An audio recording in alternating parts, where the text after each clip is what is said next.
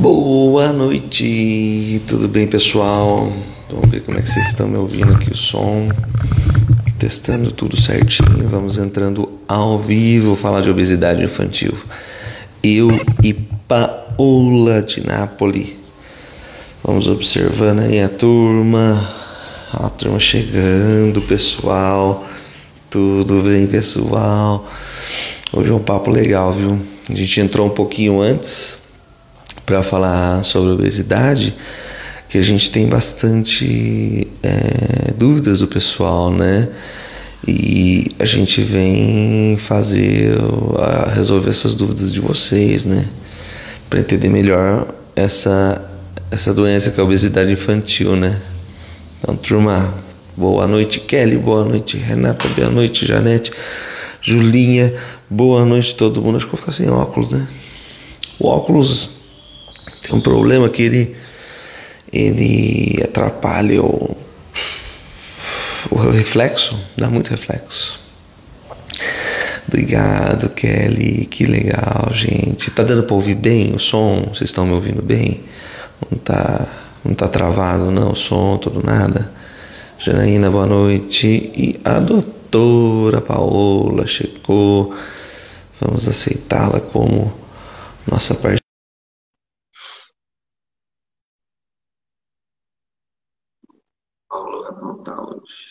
Eva!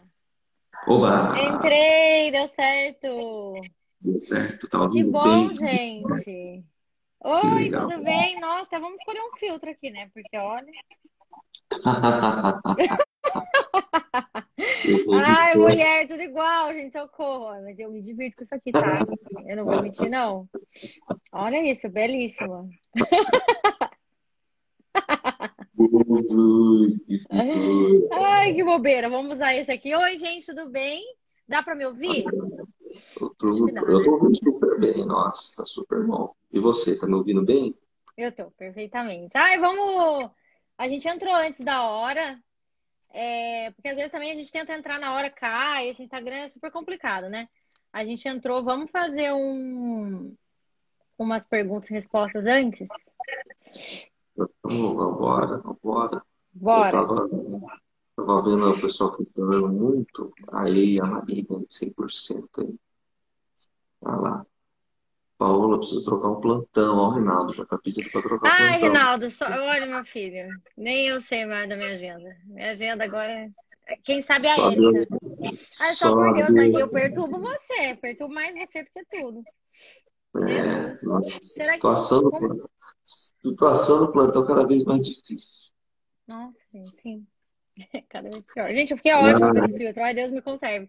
Como que faz pra colocar o roxo, Pedro? Você que é todo high-tech. Ah, então, sou eu vou, eu eu vou, eu vou também, eu vou tentar aqui, como que faz? Porque eu tô tentando descobrir uma sala, tem uns, uns bagulho muito louco aqui, acho que tem um, um- um filtro que aparece a, pergunta atrás de mim, ó. Ó, Nossa, olha é muito. Olha como é que faz isso. perdi, Adoro perdi de mas eu não consigo pôr ainda a pergunta, gente. Bom, eu vou fazer a É, pergunta, vamos. a Paola responde, certo? Meu Deus, vamos É. tentar. o esquema mais, mais clássico, pronto. Porque Ah, o eu queria deixar tá essa no live meu- roxa. Eu acho que as pessoas conseguem ir na perguntinha aqui do lado e perguntar. Também, Tem uma, uma interrogaçãozinha, aí pergunta, aí eu acho que o host é você, você consegue ver, escolhe pra gente responder. Aí quando for umas Isso, nove, a entra. gente vai pra, pra live mesmo. Ele entra, ele entra na frente, né?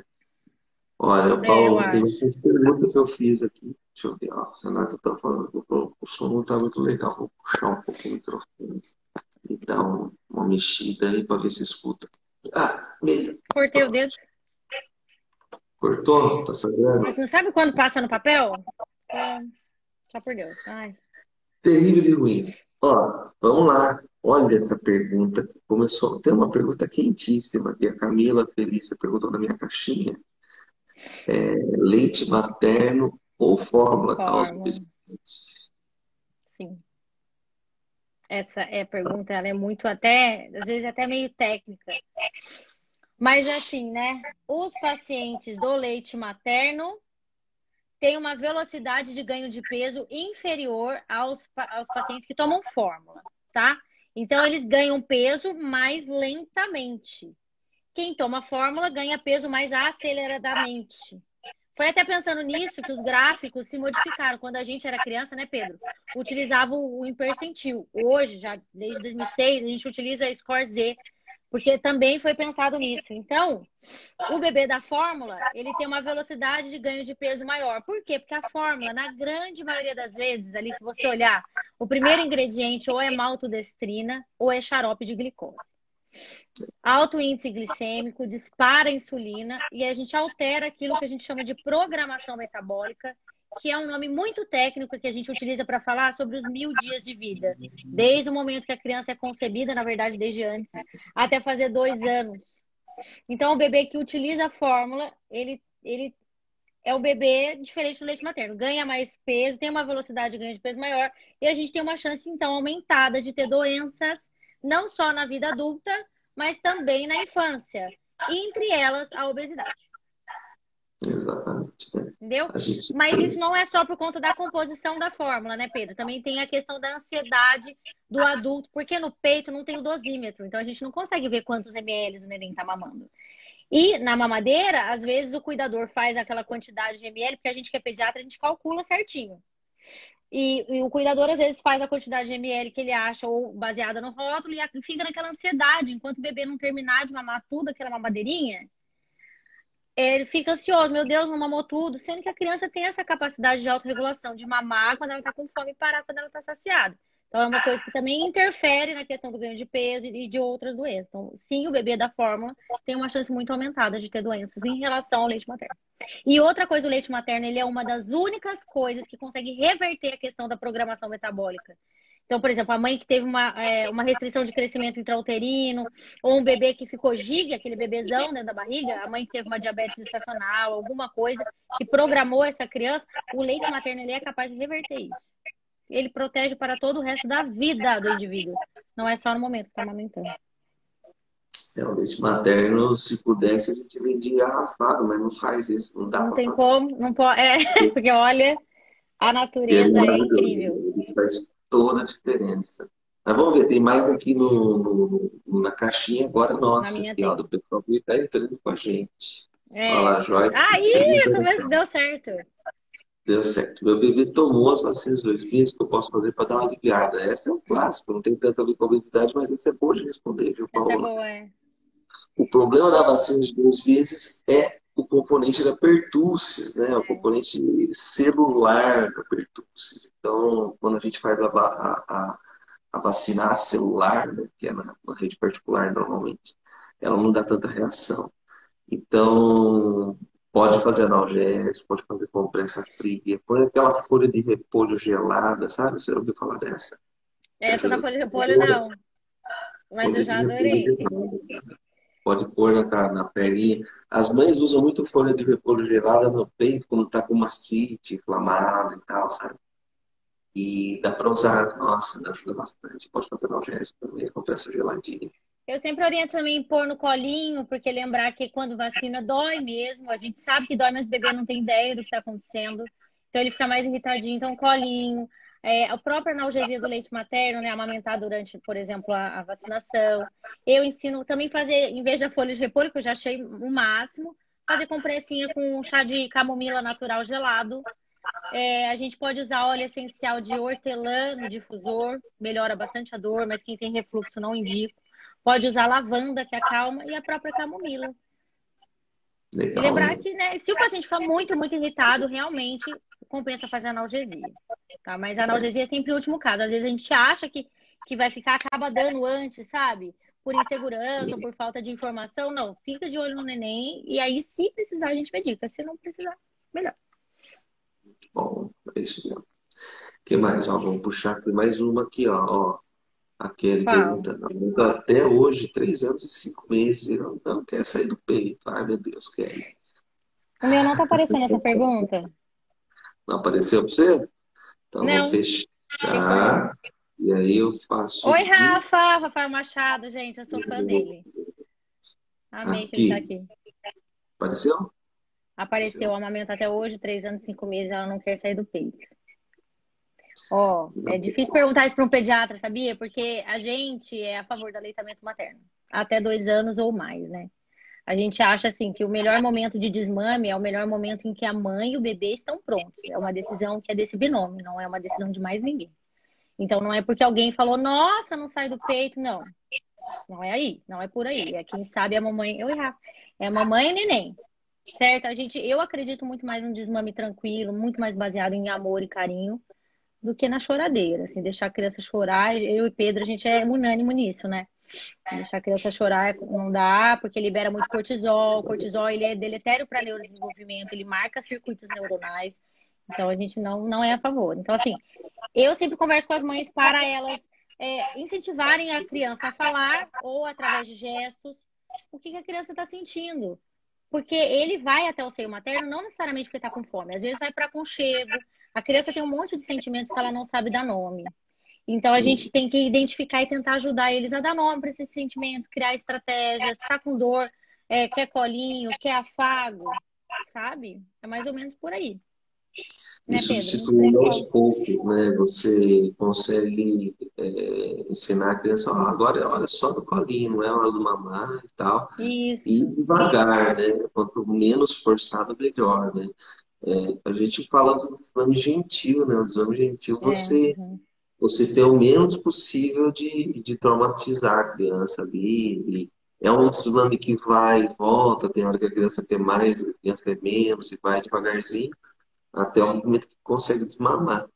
Mas é Exato. engraçado, o desmame é muito mais simples de fazer na madrugada do que durante o dia, às vezes, no bebê, né? Porque na madrugada, se você dá um afago, um, um aconchego, a criança já sente, já descansa e dorme, né? Mas no outro dia, às vezes, está tá ligado na pilha, aí que é o peito de todo jeito, aí fica difícil. E lembrar que, exatamente como você falou, esse processo não é linear, não é igual um adulto que entende o que está acontecendo. Então, ele vai, uma, um dia vai querer, no outro ele não vai entender muito bem, no outro a gente vai explicar de novo. E outra coisa que a gente sempre fala também é garantir a nutrição durante o dia. Então, avaliar essas a alimentação da criança está adequada, está comendo alimentos saudáveis, coerentes. Porque se a gente também é, começa a trocar por tranqueirada, dificilmente a gente vai conseguir vencer essa batalha. É, exatamente, pessoal. É, são as duas causas que a criança acorda na madrugada, né? Ou ela quer carinho ou ela quer comer. Fome, é. né? Comer durante o dia, tem necessidade calórica. Paula, o que mais? Uma mais? Vamos mais uma aí antes da gente. Vamos. Ah, essa aqui já serve de introdução até, né? Em nome de Jesus e amém. Todinho, né, companheiro de aventuras e de doenças também, né? Pelo amor de Deus. Só aquela caixinha lá já dá um susto na gente, porque ela é de alumínio por dentro. Né? Começou mal. Começou péssimo. Eles têm. Uma... Eu não sei nem exatamente quanto que o Todinho faz mal para todo mundo. Se eu falar que é só para criança, eu, eu tô mentindo. É eu quero ver a tabela nutricional. O que, que acontece? A, le... Ó, a hora que você lê lá, soro de leite reconstruído, leite integral, cacau, açúcar, gordura vegetal e gordura trans. E mais um monte de estabilizante.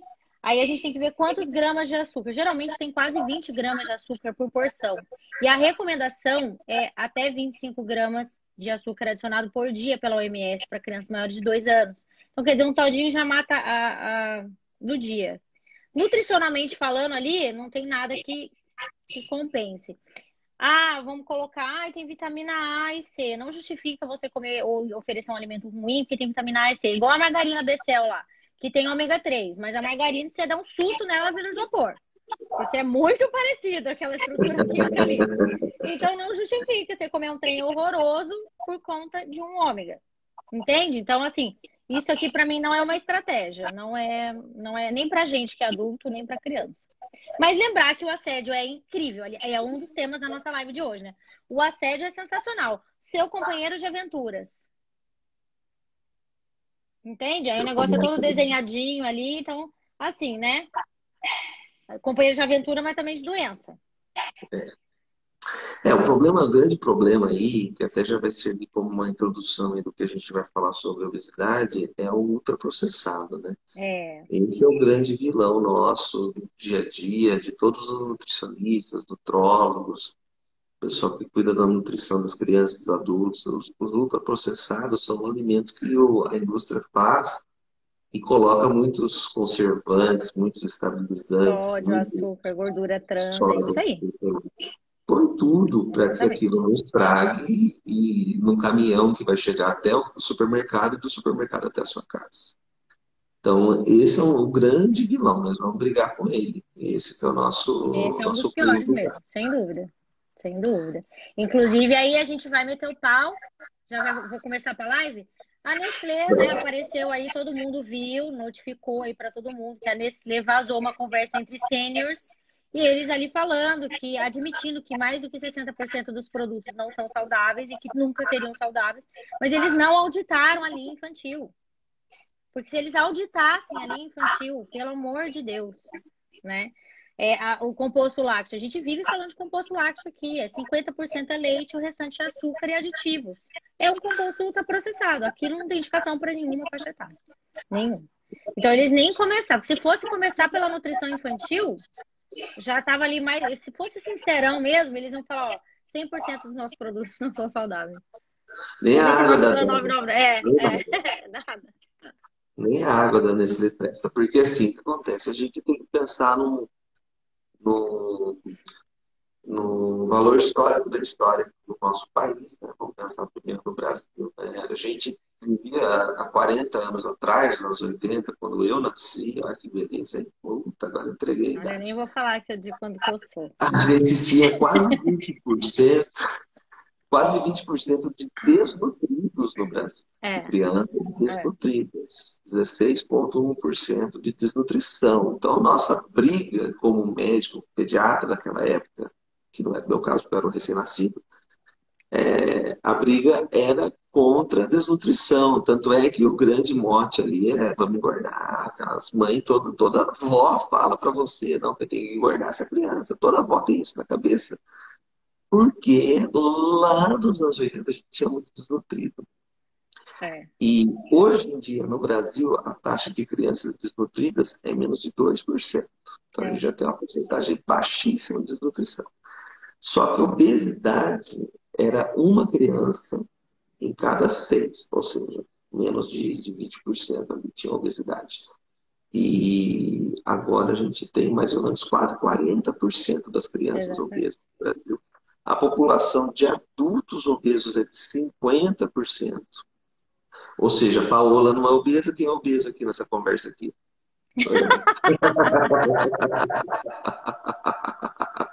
Entendeu? É muito bobo. 50% é obeso no Brasil. É. A gente, a gente tem uma, uma, uma, uma visão que é, essa epidemia da obesidade, o Ricardo, meu irmão, falou isso. A obesidade é o tabaco, o açúcar é o tabaco do século XXI. É isso aí. A gente foi criado achando que era a solução, que era o negócio e a propaganda do companheiro de aventuras. E É. não espere Vale mais que um bifinho.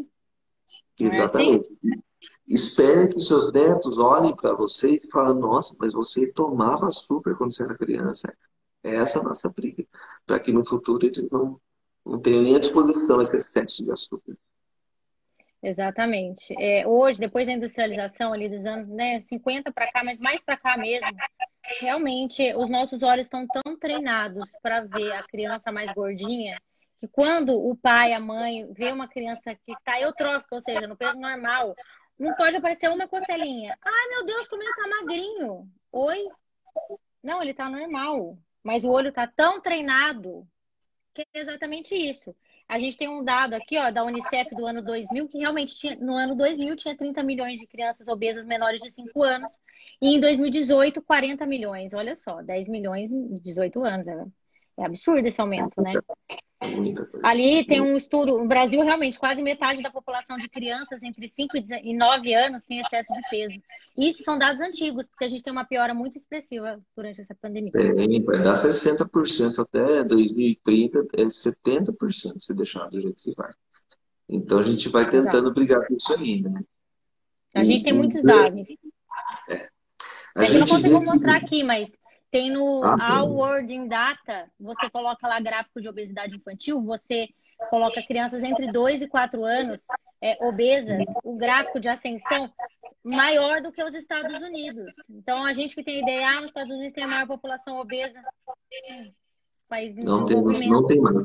O Brasil agora ele é o terceiro país com mais obesos do mundo de crianças. Né? A gente perde para África do Sul e Rússia.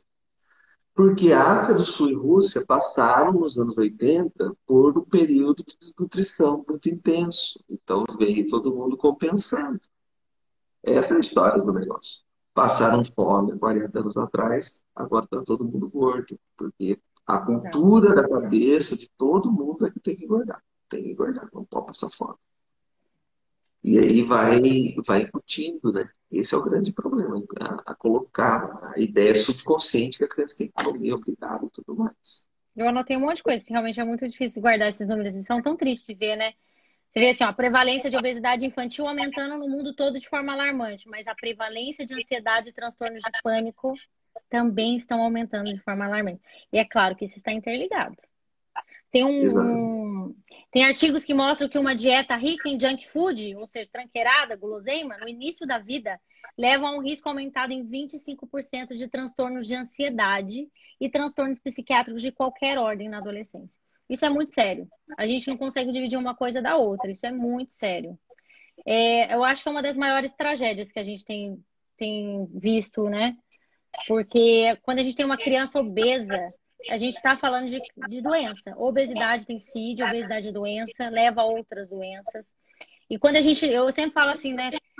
Quando você tem um filho que nasceu com alguma síndrome, com alguma alteração genética, né, você pode melhorar, tem bastante coisa que dá para fazer para melhorar, mas é uma síndrome genética, é uma alteração genética. Quando você tem uma criança que nasce perfeita, normal, tudo bem, e ela fica obesa, ela adoeceu na nossa frente. Isso é muito trágico. Então a gente precisa abrir os nossos olhos cada vez mais para isso. Tá bom? E esse é por isso que a gente resolveu fazer esse, essa live, porque a gente precisa conversar sobre isso cada vez mais. É uma coisa que a gente vê muito nos consultórios. Eu tenho pacientes com oito anos com síndrome metabólica no meu consultório. É a coisa mais triste de ver, pacientes hipertensos aos oito anos. Tá? Hipertensão, então, São doenças que estão. E são doenças que têm descendo, né? Realmente, antes a gente é. falava assim, isso é doença de velho. Ah, diabetes é doença de velho. Não, gente, sete anos. E a resistência insulínica, que é o pré-diabetes, a gente vê em crianças em consultório pequenas e não necessariamente crianças obesas. Exatamente. Porque a alimentação tá, tá muito bagunçada. A gente tá precisa olhar isso. Paula, vamos contar as causas da obesidade. O que você acha?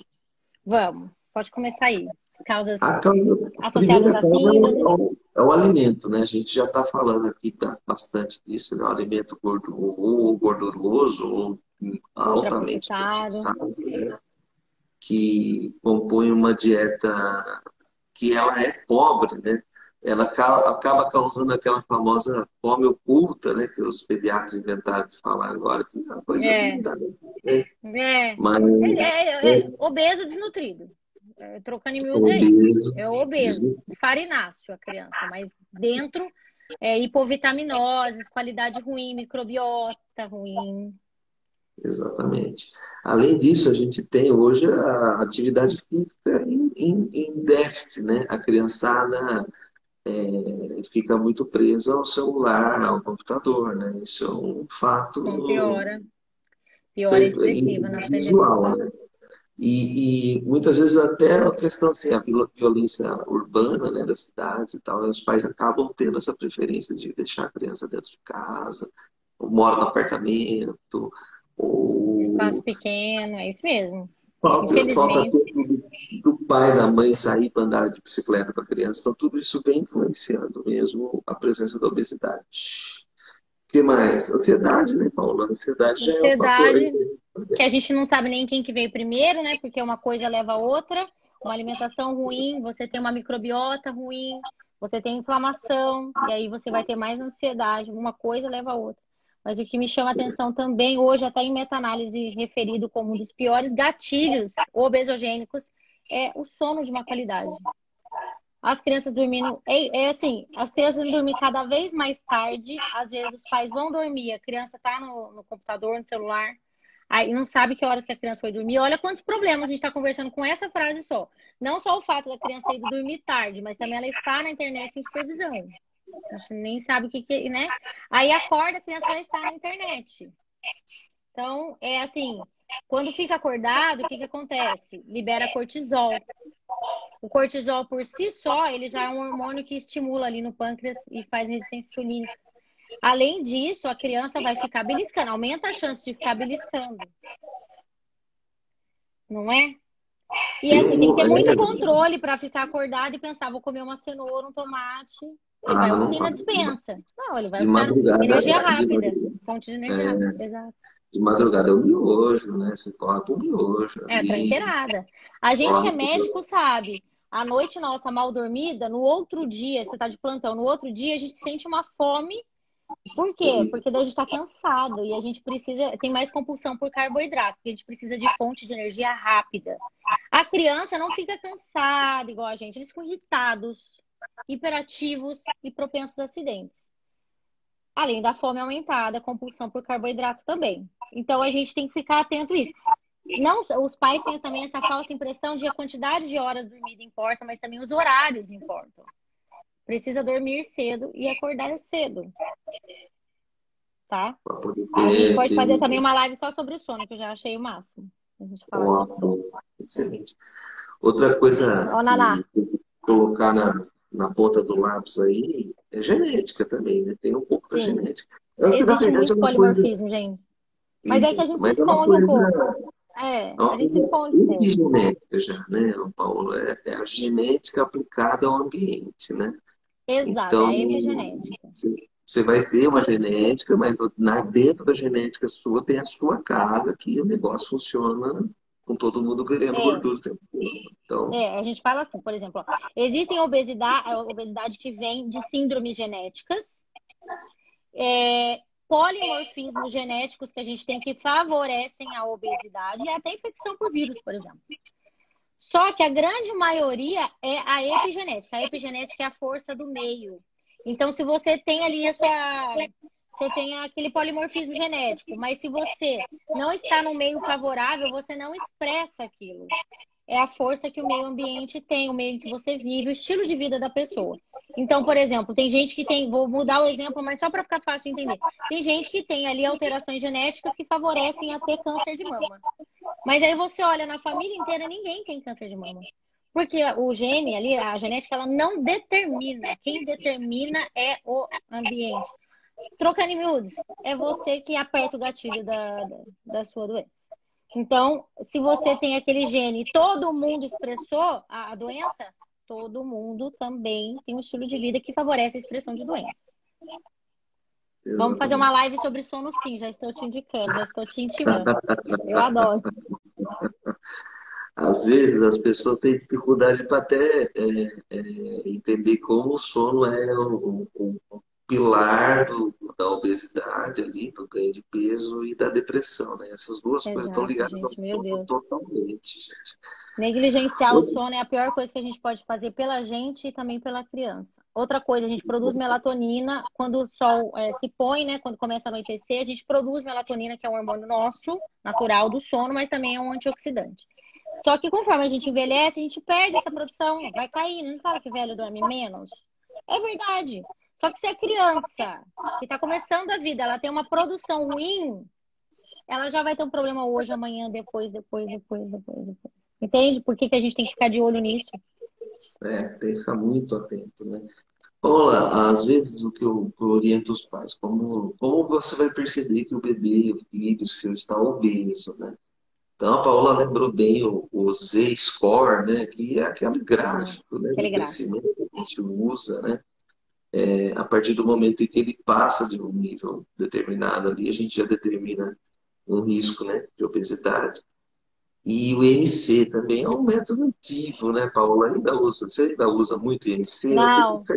dificuldade oh, de usar. Como eu faço no meu consultório? Eu faço o IMC e coloco no gráfico. Porque daí é o gráfico que vai nos dar uma cola. Pacientes maiores ali de 3, 4 anos, eu já faço uma bioimpedância também para a gente ver a composição corporal, que daí já ajuda também demais, apesar de não ser consenso. Mas o gráfico é uma cola, assim, super interessante. A gente calcula IMC e coloca no gráfico lá. O gráfico, ele parece uma, eu falo, parece um semáforo, um farol, né? Então a criança está ali entre a linha verde e a linha amarela para cima, tá? Verde amarela, tá tudo bem, igual o farol. Tá no verde eu posso passar, né? No amarelo, a gente chama de o quê? Cuidado, cuidado, você não pode passar do amarelo. Tem que ficar esperto. Ali é sobrepeso. E quando você chega no vermelho, o vermelho não é pare. Então, o vermelho ali é obesidade. Acima do vermelho é obesidade. Eu tenho encontrado muito mais crianças ali na faixa de sobrepeso e até de obesidade do que da eutrofia, infelizmente. Principalmente por causa da pandemia. E assim, eu acho ruim quando a gente põe a culpa na pandemia, porque, sinceramente, tem um ano já, um ano e pouco, é, as crianças elas vão acabar comendo aquilo que a gente compra e coloca na dispensa. Sempre. Sempre, não é? A criança não vai, a gente fala, gente, a criança não vai pegar com quatro anos o cartão, vai no Carrefour fazer compra. Quem faz é a gente. Se a gente coloca um alimento lá na, na, E também a gente às vezes exige uma criancinha pequenininha, um controle que a gente também não tem. Então, eu vou deixar a criancinha lá com um pacote de óleo. E ela não vai pegar? Claro que ela vai pegar. A Bom. gente também vai. Dificilmente a gente pensa, ai, nossa, eu tô eu, ah, tá, eu adoro bolacha, então eu vou comer essa bolacha, não vou comer minha janta nada. Não é assim? Sendo adulto, Nossa. tendo comprado, sabendo de tudo, por que, que a gente vai exigir uma criança desse tamanho um controle? Ele vai pensar, ah, a hora é mais gostoso que chuchu. Até porque no pacote do Oreo tá cheio de realçante de sabor, que realmente é para isso mesmo. Cheio de açúcar refinado. Açúcar refinado, gente, o açúcar, ele tem o poder de viciar muito mais que a cocaína. É.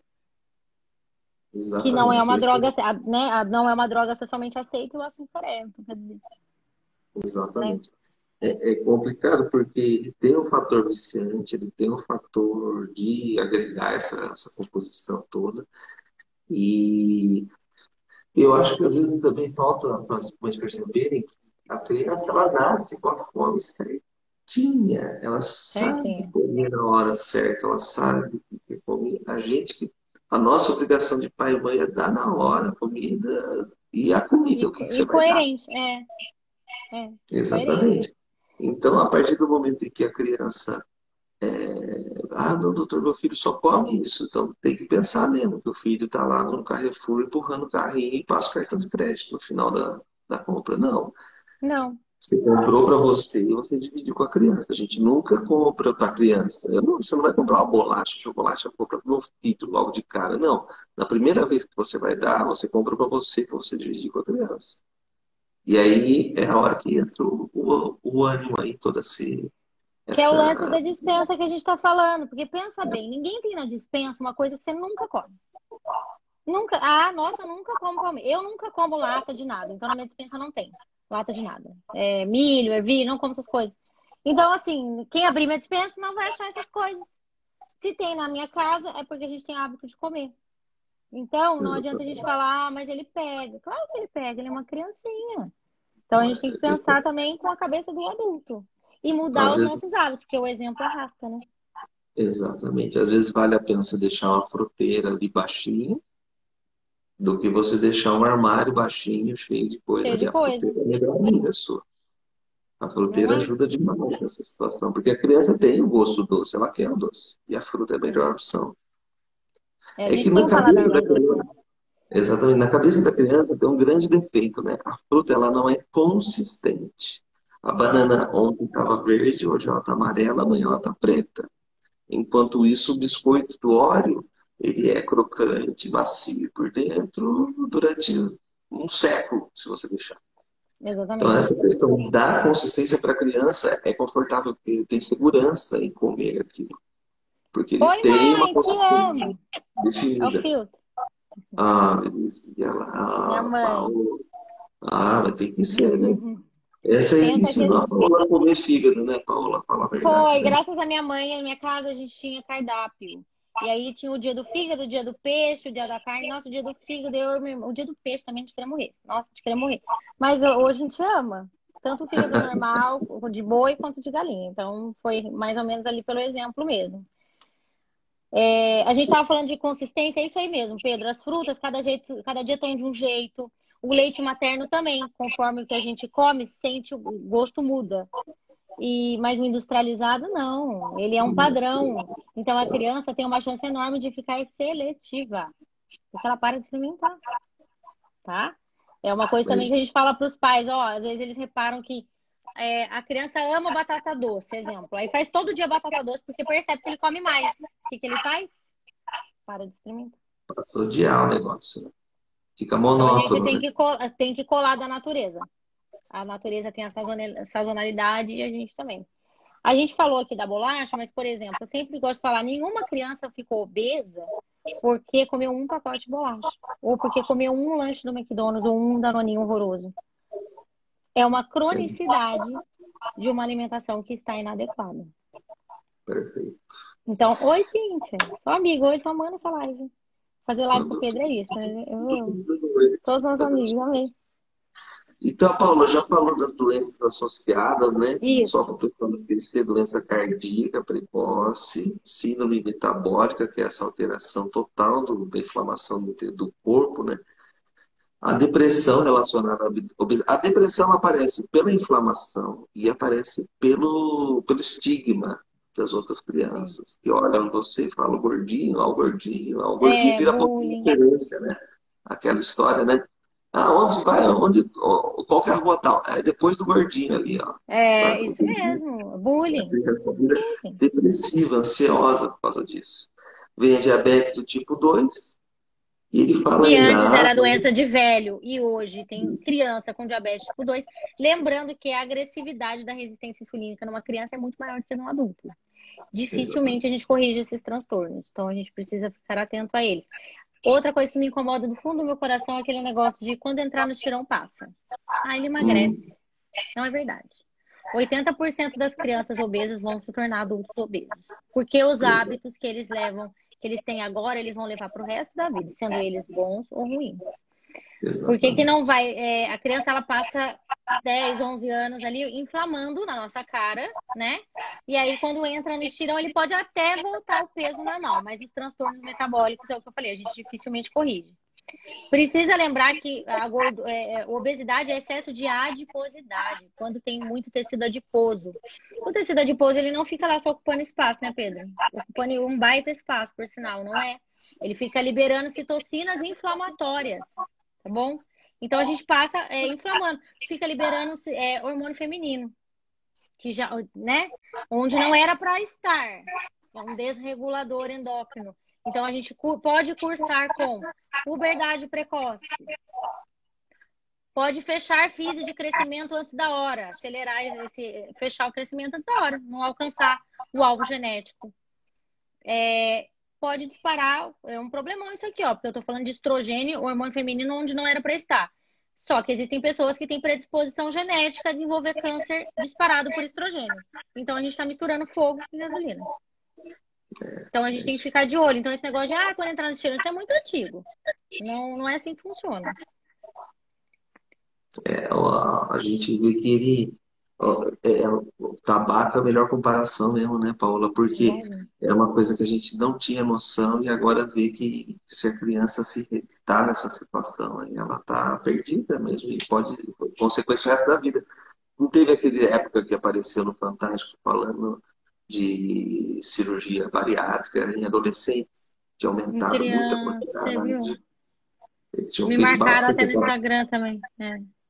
A 16, é a coisa... 16, 17, cirurgia bariátrica, eu é complicado, você vai tirar uma parte do seu estômago, você vai ficar desabsortivo, dificilmente você vai absorver um monte de coisa via oral. Então, assim, não diminui a inflamação coisa nenhuma.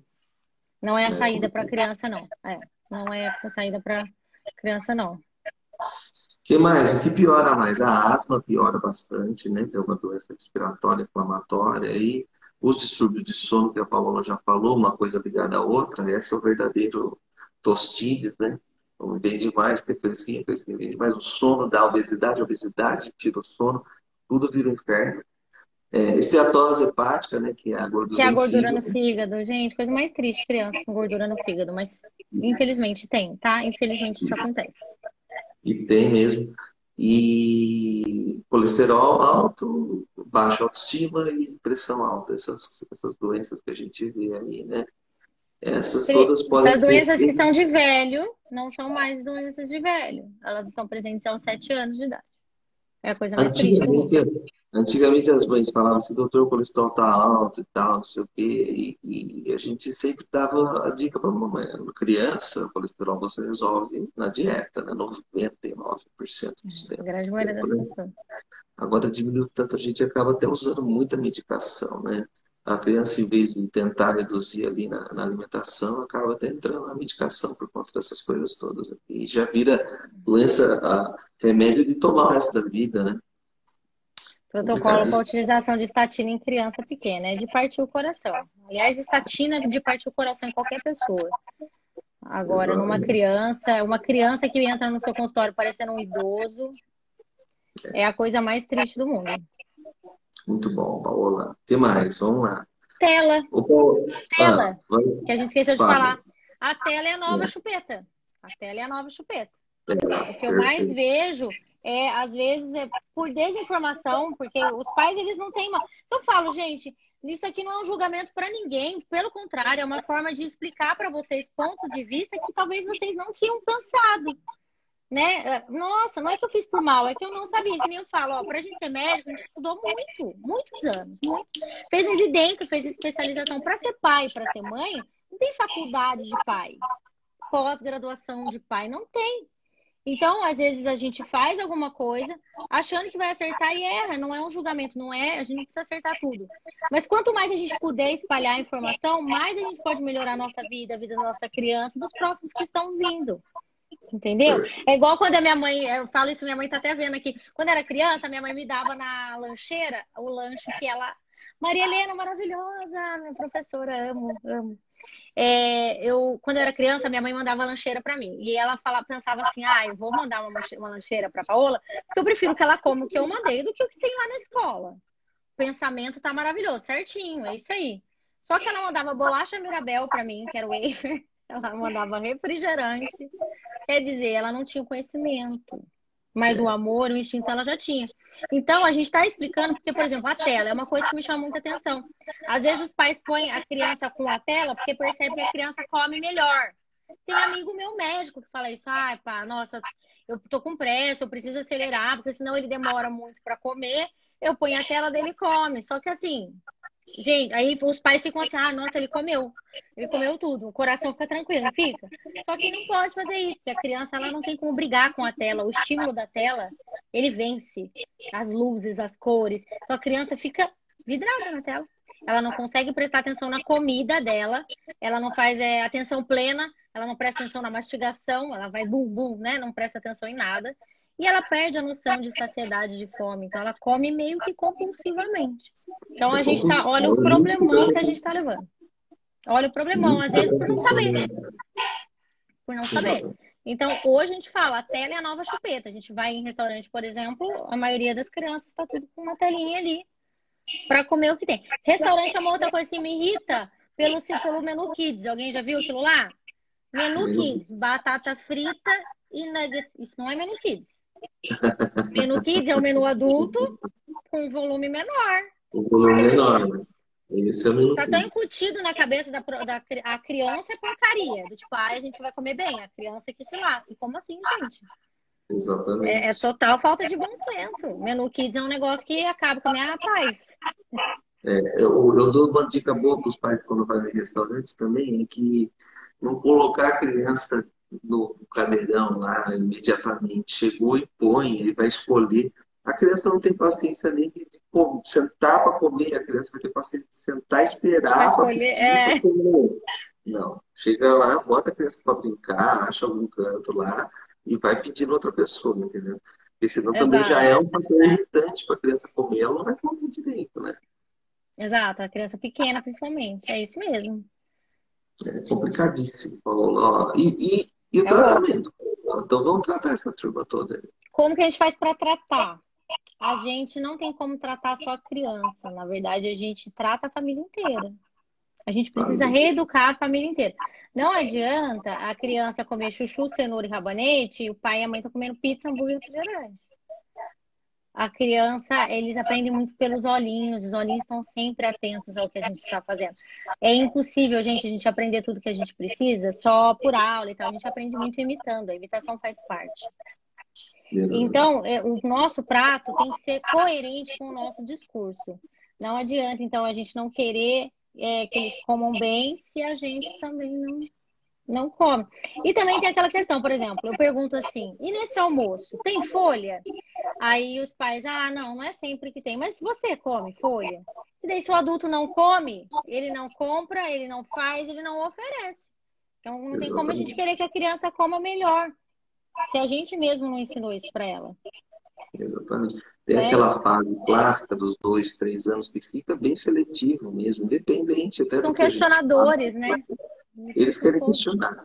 O pulo do gato dessa fase não é você forçar a criança a comer, é você comer na frente da criança e ela ver você comendo. É esse que é o negócio. Manter a constância, é isso aí. Continua oferecendo, Nossa, muda come. a forma de apresentação e come na frente dele. Exatamente. Minha mãe come tomate todo dia, come tomate todo dia. Nossa, que legal. Lá na frente, pode ser que agora não coma. Mas lá na frente, é que nem a Paola falou aí, ó, ela fazia o cardápio, todo mundo comia na casa, comia o fígado.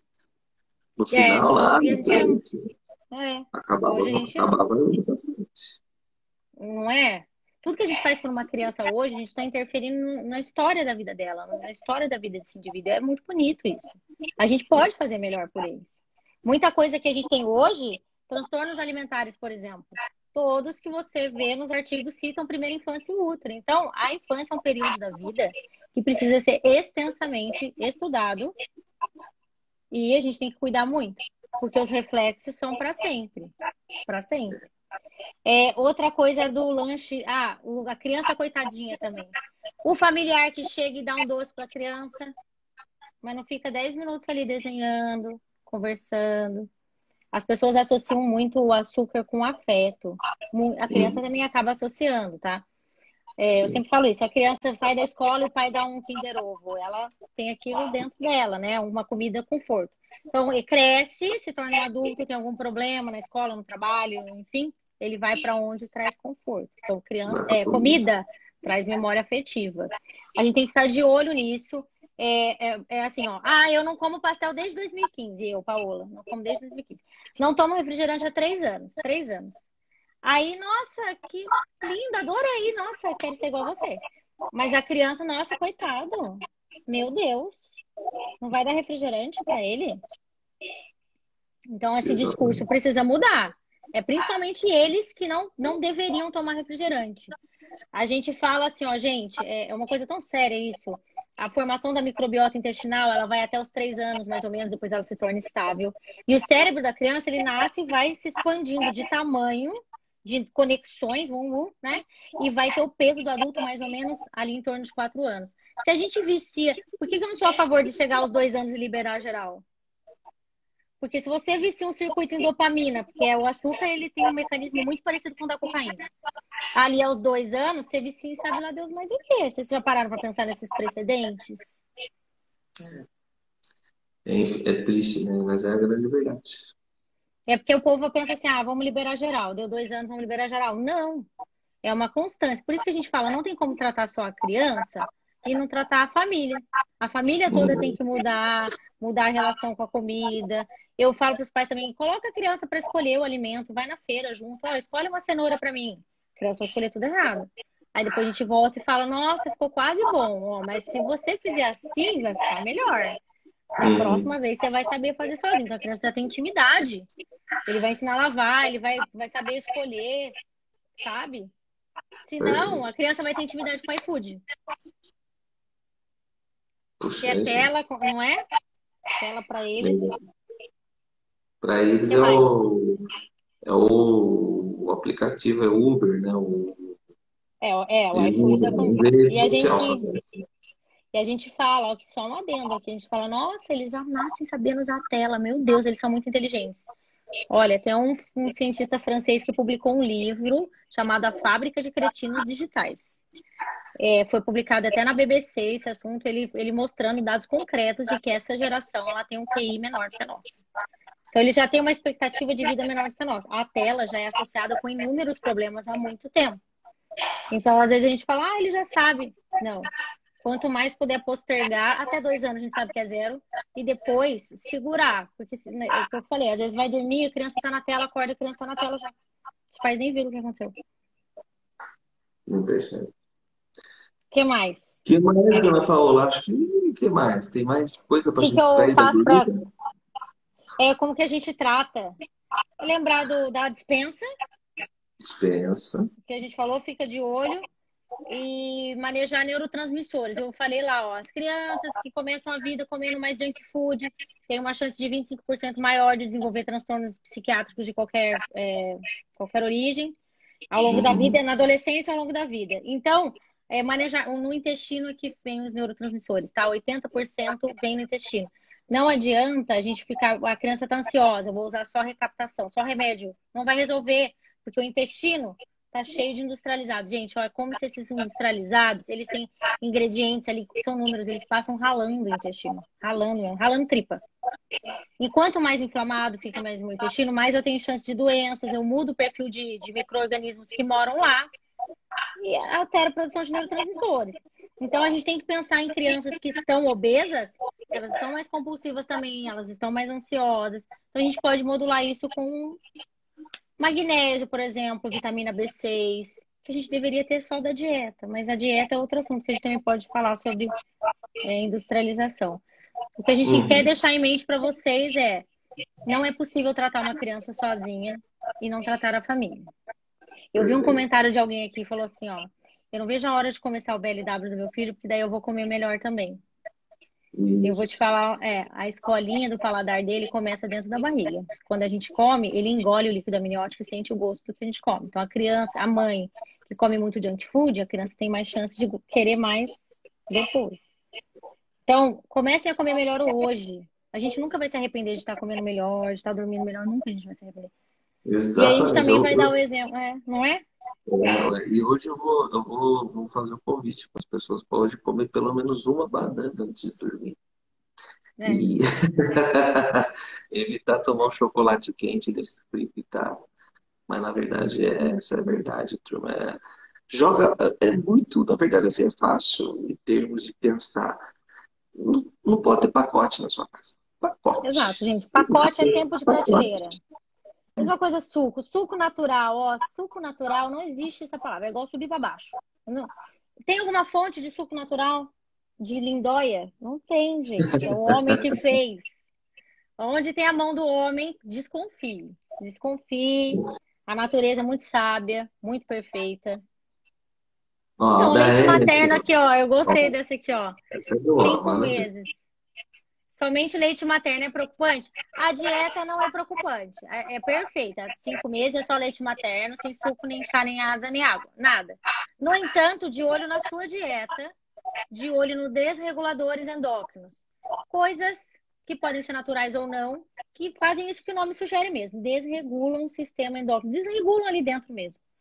Então, cuidado com o que a gente passa na pele, na nossa e na da neném é, panelas, coisas assim. A gente fala muito de bisfenol, então cuidado. Mas o leite, a dieta tá perfeita, não tenho o que falar. É isso aí, leite materno. Parabéns. Não faz, não faz dieta, né? Eu tive uma, uma, uma questionamento de alguns pacientes, né? Os pacientes não, aqui mesmo no, no, Instagram falando. Não, o pediatra falou para que o meu filho tá muito gordo, eu tenho que tirar o leite e pôr na fórmula para diminuir o peso. Meu Deus. Paula, dá vontade de é chorar. De partir, dá, é de partir o coração.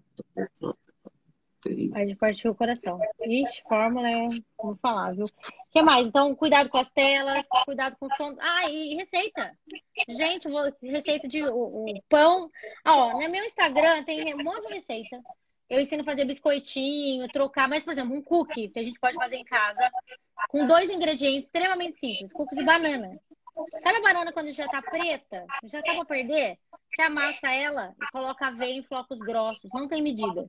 Se ficar muito líquido, coloca um pouquinho mais, tá? Daí você é, unta a forma com óleo de coco e coloca como se fossem bolinhas, sabe? Põe para assar ali a 180 graus, mais ou menos 20, 25 minutos. Aí a gente tem um cookie com dois ingredientes. Daí, no próximo cookie, a gente pode colocar uva passa, ou castanhas, ou coco ralado. Então, sempre vai mudando o gostinho desse cookie. Tem um pãozinho que eu ensino a fazer em casa, que é um pãozinho até funcional. São dois ovos, anota aí, gente, dois ovos. Uma xícara de farinha de aveia e um quarto de xícara de psyllium, que é uma fibra. Dá para fazer sem, mas com a fibra vai ficar mais legal. Você põe salzinho a gosto, mistura ali e põe para assar mais ou menos 25 minutos a 180 graus também. Vai ficar um pãozinho. É um pãozinho funcional, tem carbo, tem gordura, tem fibra, tá bom? Pode comer com franguinho em cima, pode comer com ovo mexido em cima. Eu ensino a passar, em vez de comprar o requeijão, usar manteiga ghee de preferência. Ou eu ensino a fazer uma pastinha de grão de bico. Gente, essa é muito fácil. Você põe o, o para fazer o remolho e aí você cozinha o grão de bico. Bate no liquidificador ali com azeite, não precisa nem usar o tahine. Com azeite, um pouquinho de azeite, você bate também com temperinhos que você gosta. Aí fica uma pastinha, você pode passar ali naquele pãozinho, por exemplo. Já vira um patezinho já. Vira um patezinho. Olha, bebê que nasceu prematuro extremo e ter o cuidado com a dieta a longo prazo, nasceu de 31 semanas. Bebês que foram, é, nasceram prematuros ou tiveram restrição de crescimento intrauterino por algum motivo. Às vezes não tem nada a ver com a alimentação da mãe.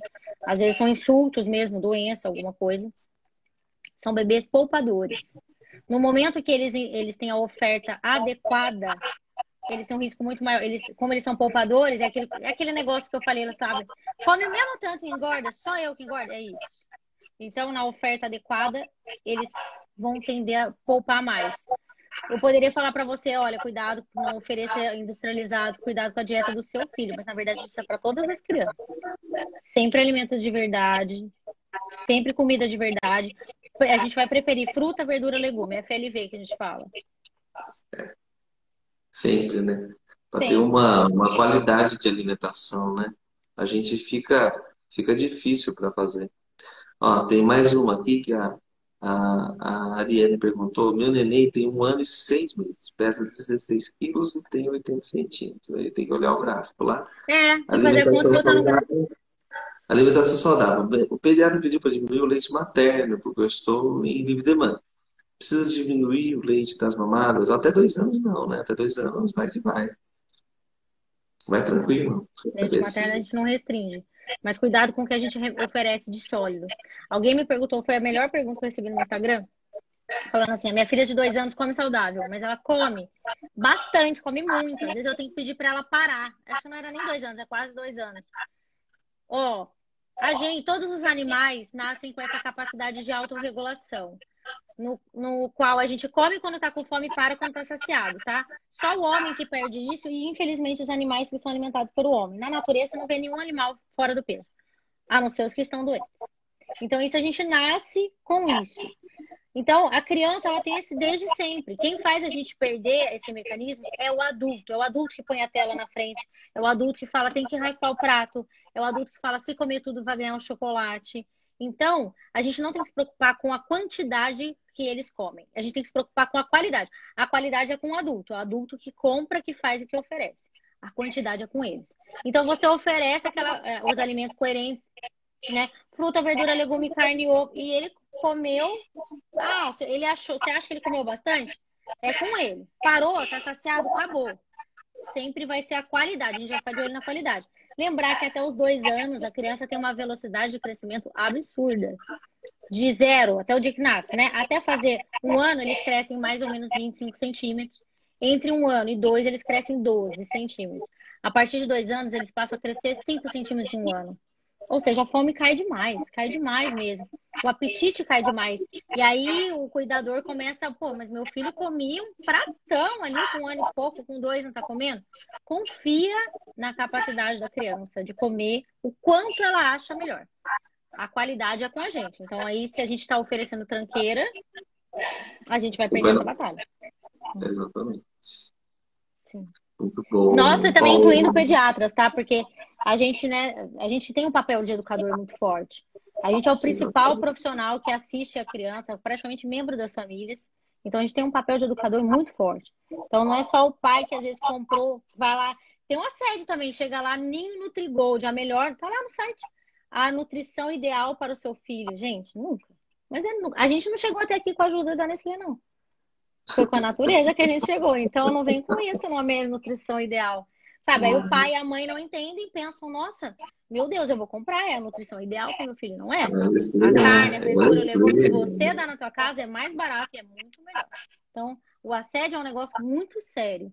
Os pais não têm muita culpa, mas a gente tem um papel de educador muito forte. Então a gente tem Sim. que espalhar a informação, espalhar, espalhar, para a gente não cometer os mesmos erros. O melhor possível dentro daquela possibilidade que está ali, né? Sempre, né? Paula, quer abrir as questõezinhas aqui do. Eu da, quero, da do, do, do roxo. Vamos ver. O, a live roxa. Opa, ver a live roxa. Débora perguntou como deve ser a alimentação da criança de 3 anos. É isso mesmo que a gente vem falando, né? Como deveria ser a nossa. Como deveria de um ser. Ano. Você, ah, a partir de um ano a criança pode comer tudo que o adulto come. Assim, eu preferia muito mais que o adulto comesse tudo que a criança come. Então, Exatamente. tudo que for da natureza é extremamente bem-vindo. O que não for, corta.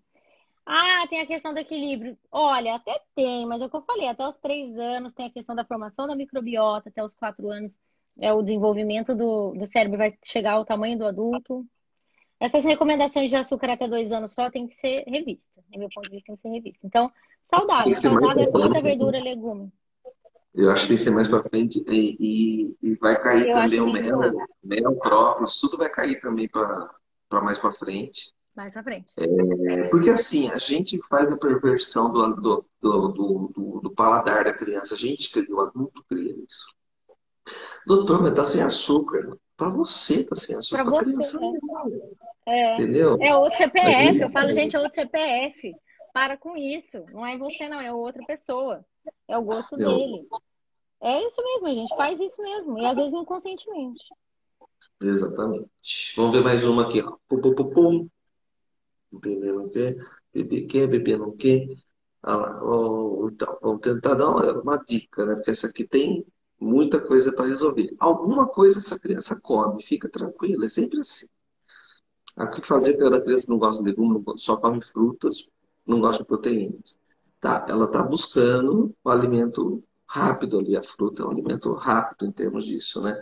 É. Mas a questão é sempre essa.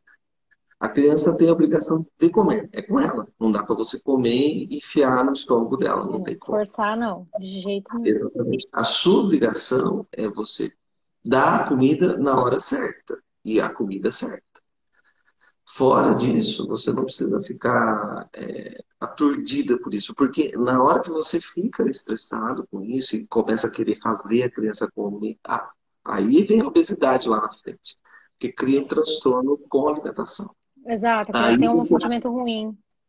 Exatamente. Mas, aí, você põe a tela, aí você põe a tela na frente para poder fazer comer, aí chega Vou lá. Vou vários exemplos aqui. Se fosse no meu consultório, eu ia perguntar para você como é o prato dele. Ah, não tem isso, não tem aquilo. Como é o seu prato? Quem come com ele e como é essa alimentação? É a primeira coisa, que a criança aprende com alimentação, tá? Então tem que ficar de olho, é a primeira coisa que a gente precisa pensar.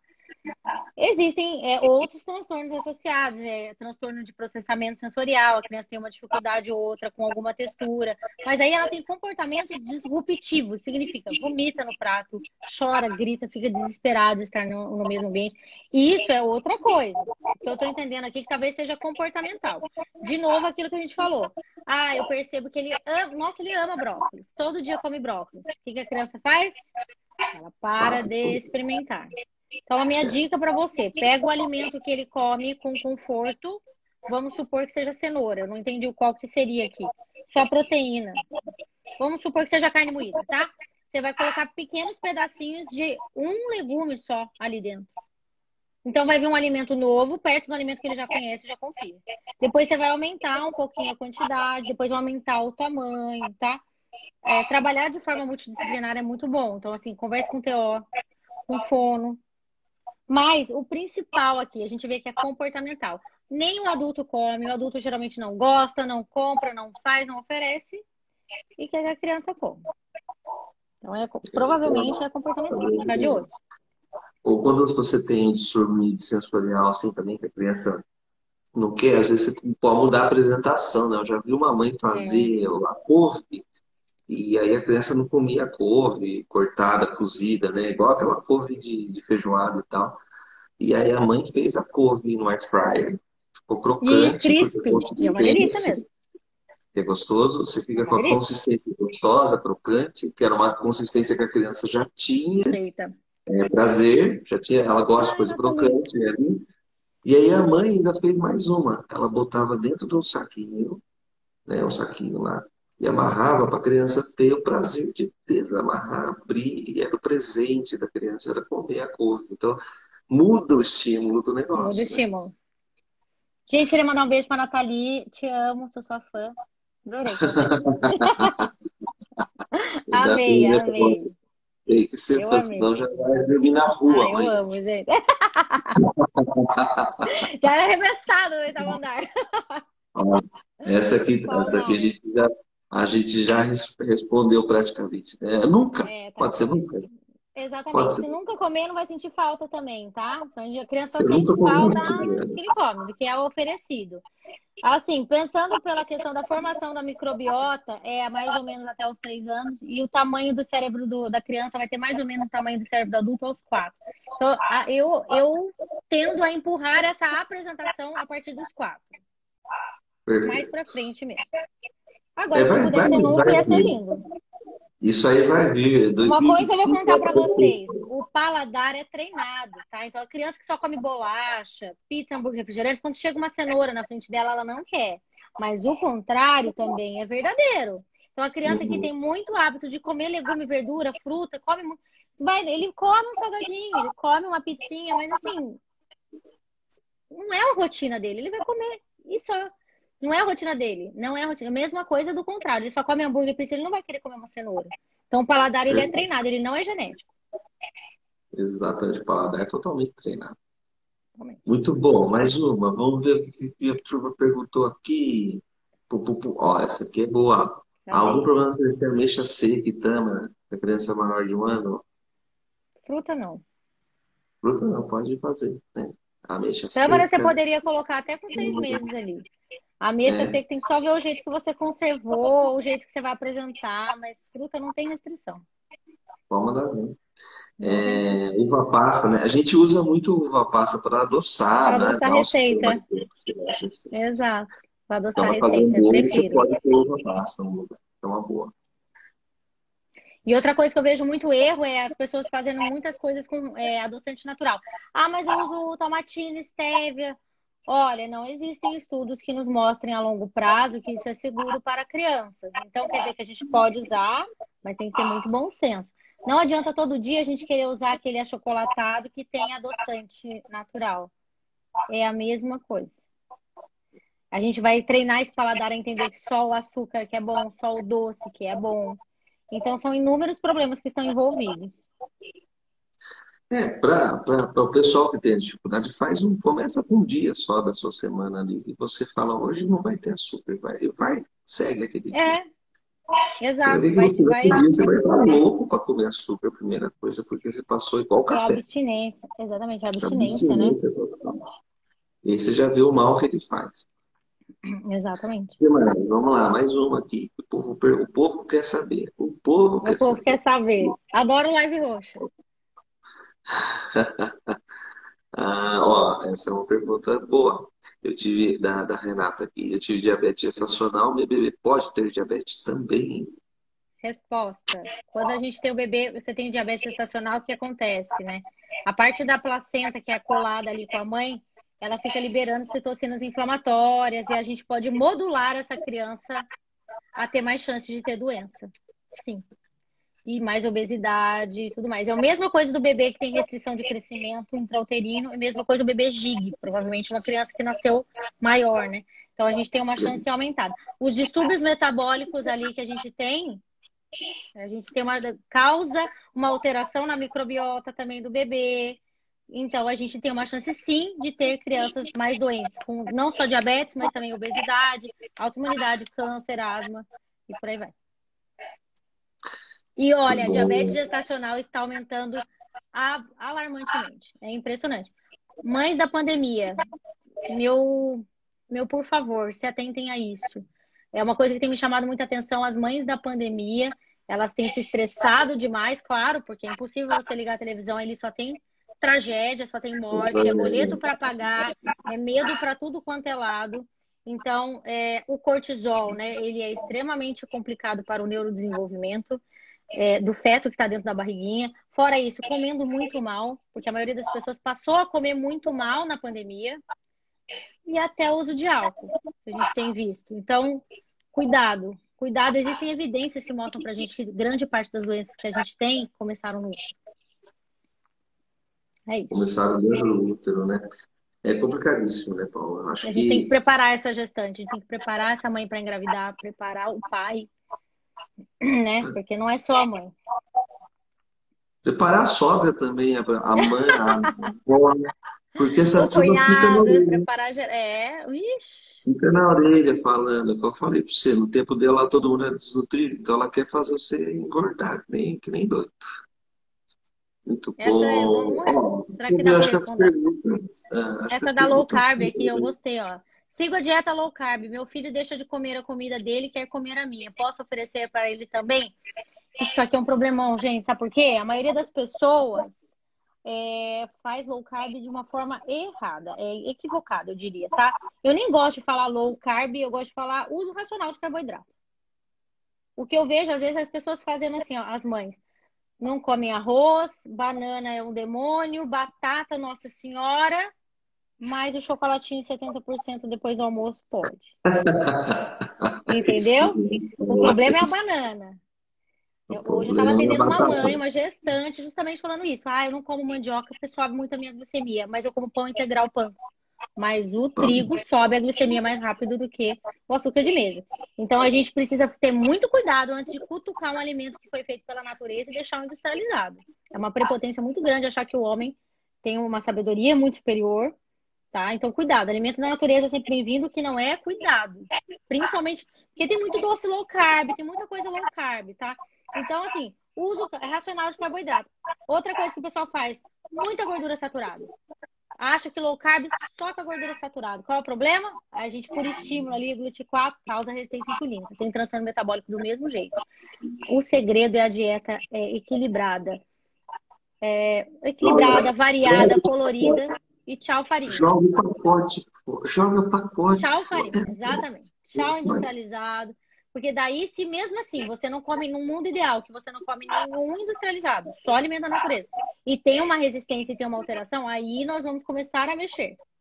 Tirar aqui do horário da manhã e tal. Mas para uma criança, ela até pode fazer low carb, mas tem que entender o que é low carb dentro do contexto do paciente. Alinhar o meu low carb com o low carb do paciente. O low carb do paciente geralmente é muita gordura saturada, restrição demais, eu levo também compulsão, enfim, um monte de coisa.